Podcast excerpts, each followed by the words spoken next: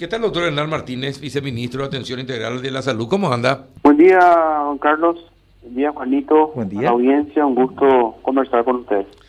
Estábamos hablando con este señor sobre falsificaciones y compañía. ¿Ustedes también descubrieron eh, eh, supuesta venta de carnet de vacuna contra COVID? Sí, exactamente. El funcionario está separado del cargo. Inició un sumario administrativo, aparte de la denuncia también se hizo, tengo entendido, a la fiscalía. ¿Y cuántos, cuántos certificados eh, o cuántos carnet de vacunación habría vendido este funcionario? Bueno, este, esto es un proceso de investigación que se inicia ahora, don Carlos. Ahora, seguramente asesoría jurídica nos va a informar eh, cuando se revisen este, todas las documentaciones. Es grave, es grave lo que si se comprueba este supuesto caso, ¿verdad? Porque im- imagínense la connotación que puede tener Claro, esto. claro. Es gravísimo, no es lo ni siquiera grave. Es Criminal, es criminal. Es criminal, Eh, sí. esa es la palabra, Sí, es sí. criminal, ¿verdad? no se puede jugar con una situación como esta. Entonces, eh, por lo menos la sugerencia del ministro fue que todo el peso de la ley este caiga eh, sobre la persona supuestamente involucrada en este hecho. Y siempre hablo de supuestamente porque la presunción de inocencia está, este, eh, digamos, eh, siempre presente. Pero si se comprueba esto, pasa a ser una situación extremadamente grave y que amerita también tomar las medidas en su momento, eh, suponiendo de que se eh, se dictamine de que sucedieron los hechos. Sí, efectivamente. ¿Y cómo se dieron cuenta, eh, mini- eh, viceministro? Por suerte, hoy tenemos una gran herramienta que son las denuncias de, de la ciudadanía. Nosotros tenemos, eh, Carlos, una oficina anticorrupción donde las denuncias se hacen en forma anónima, porque mucha gente a veces no quiere complicarse, entonces esa es la facilidad que tenemos, que las denuncias son anónimas y es una oficina este, que se encarga de hacer, este, digamos, el estudio previo de las denuncias y si corresponde una eh, una investigación a nivel de asesoría jurídica del ministerio, entonces ellos eh, le pasan este, el informe, el dictamen de ellos y se inicia la investigación. Fue a través de denuncias y también sospechas ya de, de la de la gente que está manejando el tema de la emisión de tarjetas. Entonces, sí se llegó, digamos, a iniciar esta investigación. Y ojalá, ojalá lo antes posible se tenga ya un dictamen sobre esta situación y que, eh, suponiendo de que haya sucedido el hecho, y eh, en este caso se tienen que tomar las medidas. Eh, no puede una persona, y repito, no estoy prejuzgando, ¿verdad? Pero ninguna persona puede, escuché nomás lo que estaban diciendo de que este, el diagnóstico de un paciente es confidencial. Sí, Y eso lo sabemos todos los médicos. Por eso que en algún momento nos molestó cuando alguien divulgó nombres de personas con diagnóstico. No importa el diagnóstico que sea, no importa que sea un diagnóstico banal o sea un diagnóstico de alguna enfermedad infecto-contagiosa. Es un derecho inalienable, los abogados eh, lo conocen muy bien, que nosotros no podemos bajo ningún sentido eh, alterar, ¿verdad? Nosotros no podemos publicar eso. Pero imagínate si es que se comprueba este hecho, esto pasa a ser una cuestión criminal. ujú. efectivamente. ¿Y cómo, eh, pero cómo se dieron cuenta? ¿Alguien denunció? Er- eh, ¿Una persona que compró denunció o cómo fue? Sí, nosotros estábamos teniendo ya algunas denuncias este, de personas identificadas este, que incluso no son de salud, son personas que este, le tocó no a la persona sino a un familiar directo de esa persona este, el ofrecimiento que le hicieron. Entonces esas denuncias este, se tomaron muy en serio y aparte se recibe también una denuncia en la oficina anticorrupción, ¿verdad? y por supuesto en ese momento decían de qué lugar era y eh, claro que no vamos a decir el nombre porque repito que la presunción de inocencia está establecida como derecho entonces se hizo una investigación y bueno hay indicios de que eh, se podrían haber cometido supuestamente eh, estos hechos ¿verdad? y bueno y a partir de ahí eh, se inició todo esto y esperemos, repito, tener un dictamen lo antes posible. ¿Y desde hace cuánto tiempo aproximadamente habrían estado haciendo esto, ministro? ¿Y cuántas personas están involucradas? Bueno, eh, son varias denuncias que tenemos ahora. Una, una de ellas es la que, eh, digamos, eh, tuvo indicios suficientes como para iniciar el sumario. y no es solamente en un lugar, sino también tuvimos denuncias en otro departamento ahora. No lo menciono porque ya está en manos de asesoría jurídica y no quiero entorpecer la investigación. Pero son, yo por lo menos recibí este, una denuncia de un lugar, de una persona identificada y son dos investigaciones que se están iniciando. Una de ellas ya con, eh, con dictamen de la Oficina Anticorrupción, ¿verdad? De que se tiene que hacer el sumario correspondiente, correspondiente y el otro en este momento está, está investigando. ¿Esto sucedió en, los vacunatorios o en las oficinas del Ministerio de Salud? Normalmente los ofrecimientos son fuera. Eh. Fuera fuera de la institución pública. Pero lo que pasa es que eh, la, tarjetita de salud es una tarjetita que eh, se puede, eh, digamos, violar, en el sentido de que se pueden este, hacer copias. Hoy en día la tecnología también hace que este tipo de hechos ilícitos ¿verdad? tenga el sustento y se hacen copias casi casi este, indistinguibles, ¿verdad?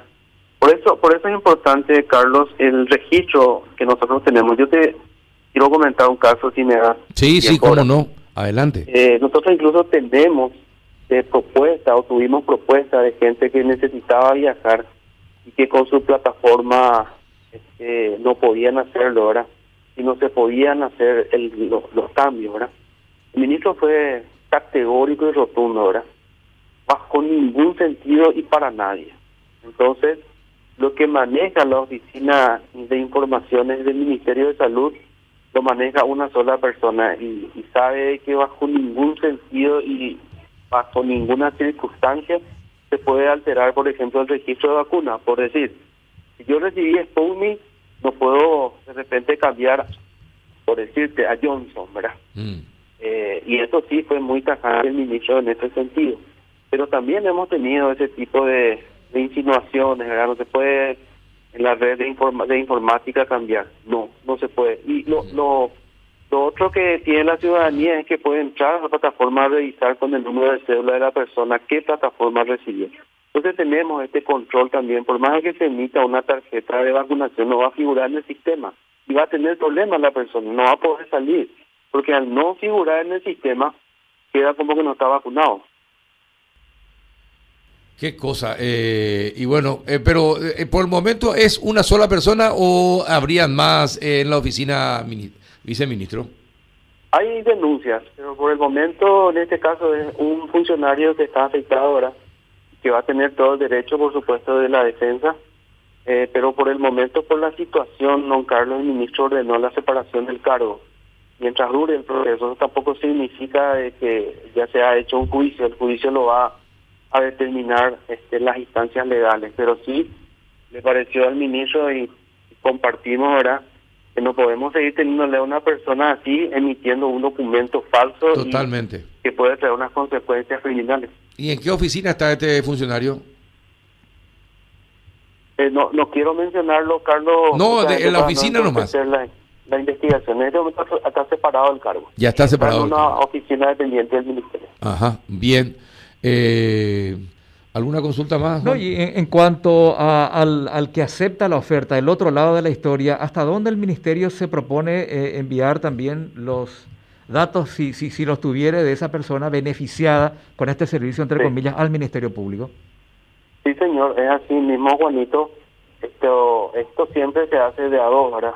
Y cuando yo acepto este tipo de situaciones ilícitas también me, convierto en cómplice. Entonces también eso está ya en manos de la asesoría jurídica del ministerio ahora. Claro. Ajá, ya está. Y es decir, también a los que compraron el ministerio le va a hacer una persecución judicial.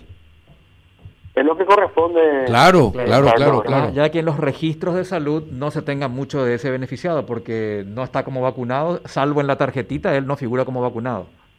Exactamente, va a tener un grave problema porque hoy en día están este, las informaciones están compartidas, o sea, yo voy con mi código QR a un país europeo y quiero ingresar a un lugar y al pedirme y sale, porque eso me comentó el ministro ahora, de que sale exactamente el nombre, de apellido, el número de cédula, qué vacuna se aplicó y la fecha en que se aplicó. Tendría que ser así, exactamente. Sí, sí, sí, está todo interconectado. Señor. Bien, eh, ¿y cómo está, cómo están las medidas que se están tomando para evitar que el Omicron haga efecto al sistema de salud de Paraguay, viceministro? Sí, eh, la Dirección de Vigilancia de la Salud está teniendo un arduo trabajo, principalmente con la gente que está volviendo. Este, hoy en día difícilmente podamos decir de que el Omicron está en un solo país, ¿verdad? También menciona siempre la doctora Irala que es cuestión de horas, eh, de días que tengamos esa a esta variante, ¿verdad? Por el hecho de que la gente se mueve y se mueve mucho, Entonces, lo que se está haciendo es testearle a todas las personas, revisar exactamente lo que el documento que están trayendo como resultado de su PCR, solicitarle a las personas que hagan una un aislamiento hasta el día 5 de la toma de su muestra de PCR y eso corrobora eh, vigilancia de la salud y posteriormente cuando eso sale negativo, eh, entonces tiene la alta epidemiológica del paciente. Lo estamos haciendo y tenemos una excelente colaboración, hay que decirlo, de las empresas de viaje, eh, proveyéndonos los nombres de las personas y eso también lo mantenemos en una estricta, eh, Reserva. digamos, exactamente, de tal manera a no exponerle a nadie de tal manera que no haya ningún tipo de este, discriminación y lo manejamos así. Eh, migraciones nos está ayudando muchísimo, Cancillería también, o sea, un trabajo conjunto.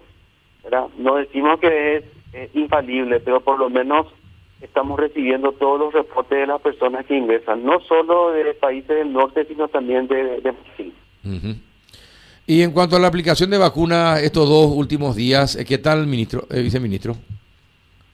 Bueno, para nosotros es un suspiro, es un bálsamo de tranquilidad eh, la cantidad de personas que vinieron, ahora más allá de, del motivo de la de la vacunación, lo que a nosotros nos interesa es que se vacunen.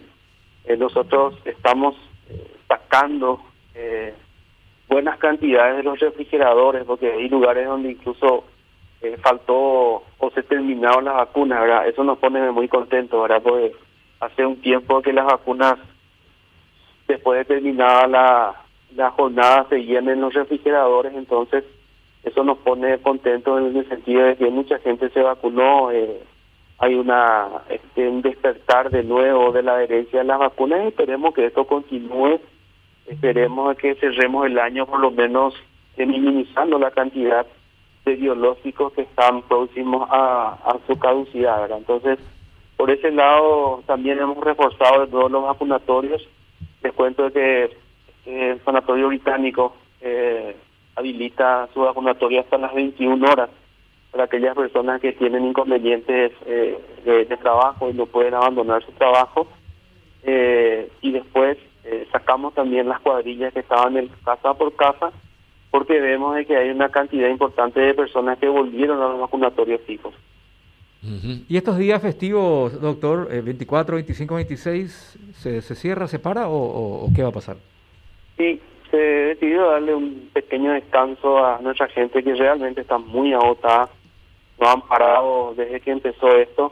Entonces iríamos el 24 hasta el mediodía, una pausa para volver con todo el lunes. Es importante también porque recibí llamadas de personas que me dicen, me toca el uno que hago. No, me importa. Eh, pueden hacerlo al día siguiente, era sin ningún inconveniente.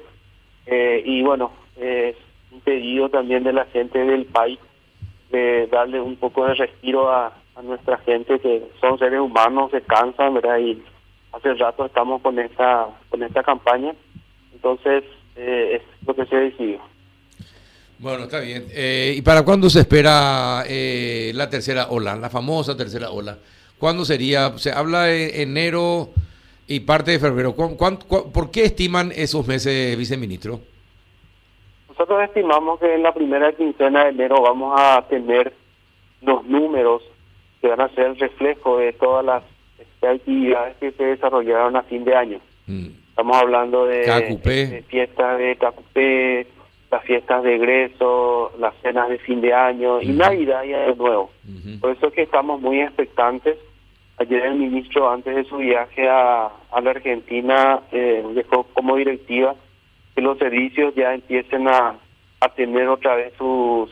Este, eh, no digo con eso de que ya estamos ahora con un en un escenario donde vamos a empezar a abrir otra vez nuestras salas de contingencias respiratorias, pero lo que no podemos es que nos lleguen pacientes todos los días y no tengamos lugar. Entonces el ministro indicó que los servicios vayan en la medida de dar de alta a los pacientes de, eh, de, de algunos bloques, no de todos, por ejemplo el Nacional y el INERAN vayan dejando entre 10, 15 camas, ¿verdad? Eh, digamos, en, eh, eh, En reserva. en espera de Mm. que de repente cae- caigan pacientes, en el buen sentido de la palabra. Entonces, esa es la directiva, aparte de acelerar los mantenimientos de los equipos, volver a este, eh, eh, empezar a través los cursos de capacitación, por lo menos o de vida online, ¿verdad?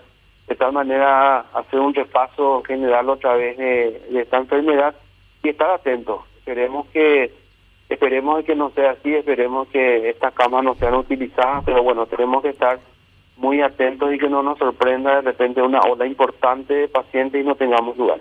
Efectivamente, y las terapias intensivas eh, aumentaron la ocupación de, de- la- de las camas de terapia y son casos realmente graves eh, o diferentes a, a la, a la primera ola, ministro.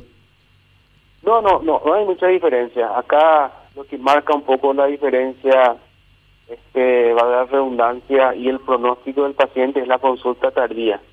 Eh, sí me gustaría a través de ustedes volver a recordarle a la población de que hoy estamos en pandemia y cualquier eh, síntoma respiratorio como ser dolor de garganta, fiebre, un poco de dificultad respiratoria, hasta demostrar eh, constipación nasal también, hasta demostrar lo contrario es COVID. Por eso es importante que la gente que tenga este- estos síntomas, primero se aísle, segundo se teste y espere el resultado. ¿verdad?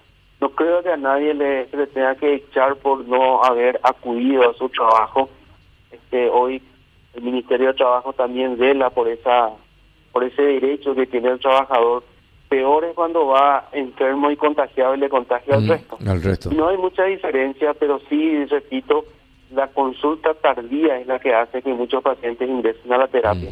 Entonces, eh, recordarle otra vez a la población que cualquier síntoma respiratorio equivale a aislamiento, eh, testeo y consulta médica. Perfecto. Viceministro, muchísimas gracias por su tiempo.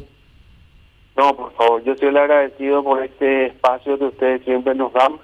Para nosotros es demasiado importante eh, que ustedes nos escuchen y den también sus opiniones, ¿verdad? Porque la gente les ve y les escucha. Bueno, y así hacemos patria entre todos. Muchas gracias. Un abrazo, el doctor Hernán Martínez, viceministro de Atención Integral a la Salud.